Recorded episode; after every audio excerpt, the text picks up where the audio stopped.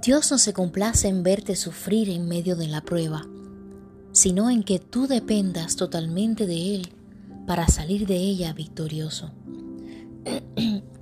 Cuando estamos pasando por pruebas difíciles, muchas veces pensamos que Dios no ve ni escucha lo que estamos sufriendo, pero no es así. Él está atento y está con nosotros en cada momento de nuestra vida.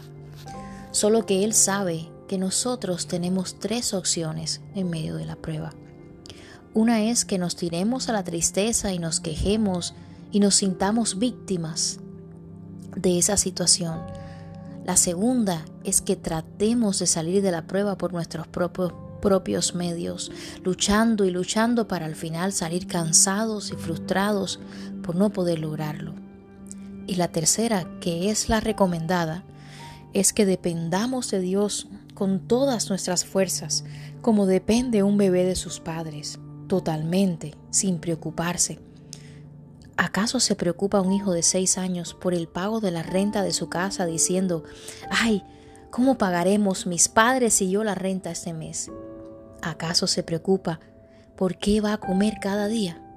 No, porque él sabe que sus padres tienen control de todo ni le pasa por su mente semejante preocupación. Así deberíamos ser nosotros los hijos de Dios cuando llega la prueba. Confiar y depender totalmente de nuestro Padre Celestial que alimenta y viste a las aves y a las flores del campo que valen mucho menos que nosotros sus hijos. Recordemos el verso que está en Jeremías 17, 7 al 8, que dice, Pero bienaventurado el que confía en Jehová cuya confianza está en Él.